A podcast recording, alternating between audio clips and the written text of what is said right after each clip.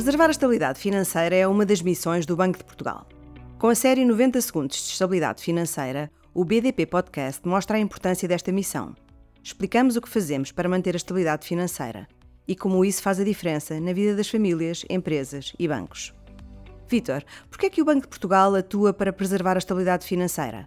Há dois grandes objetivos. O primeiro é reforçar a resiliência do sistema financeiro a acontecimentos adversos e promover o financiamento das famílias e empresas viáveis. O segundo é incentivar os bancos a serem prudentes em alturas de crescimento económico e a não reduzirem a oferta de crédito em momentos de crise. E como se cumprem estes objetivos? O Banco de Portugal pode tomar diferentes tipos de medidas para ajudar a preservar a estabilidade financeira.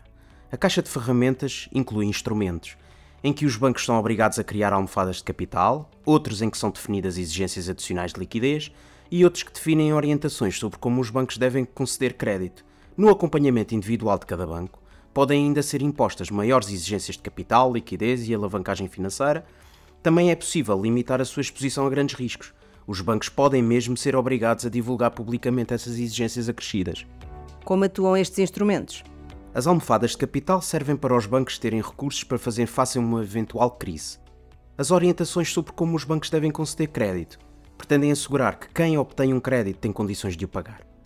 Podem definir-se limites ao esforço financeiro dos clientes face ao seu rendimento, limites à percentagem do valor do imóvel que pode ser financiada ou limites ao prazo dos créditos.